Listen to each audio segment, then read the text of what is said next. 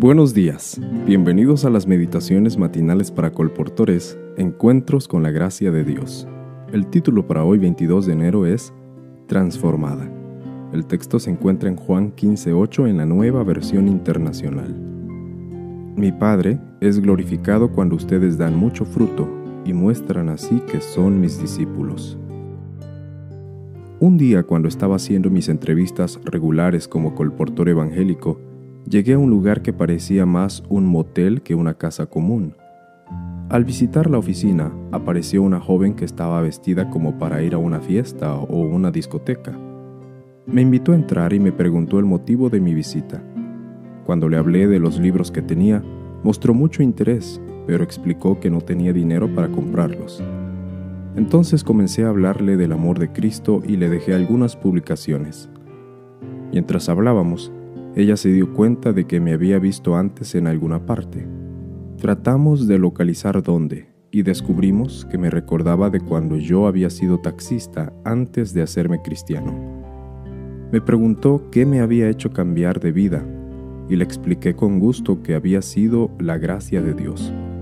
Después de un breve estudio bíblico con oración, me prometió que la próxima vez que la visitara iba a comprar un libro. Le di una revista y me despedí.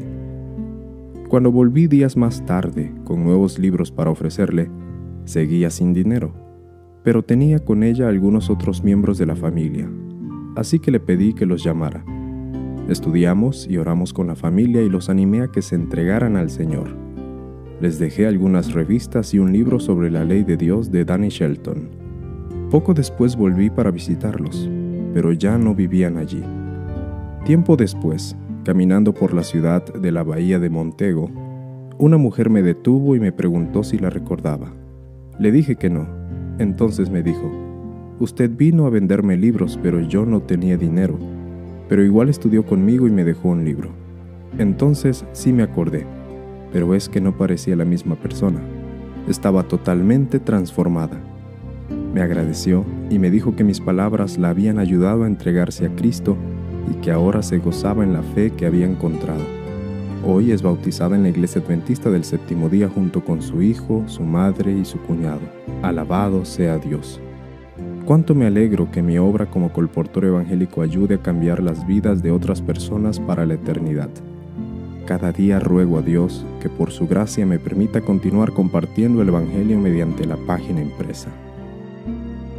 Este es el testimonio de Douglas White de Jamaica.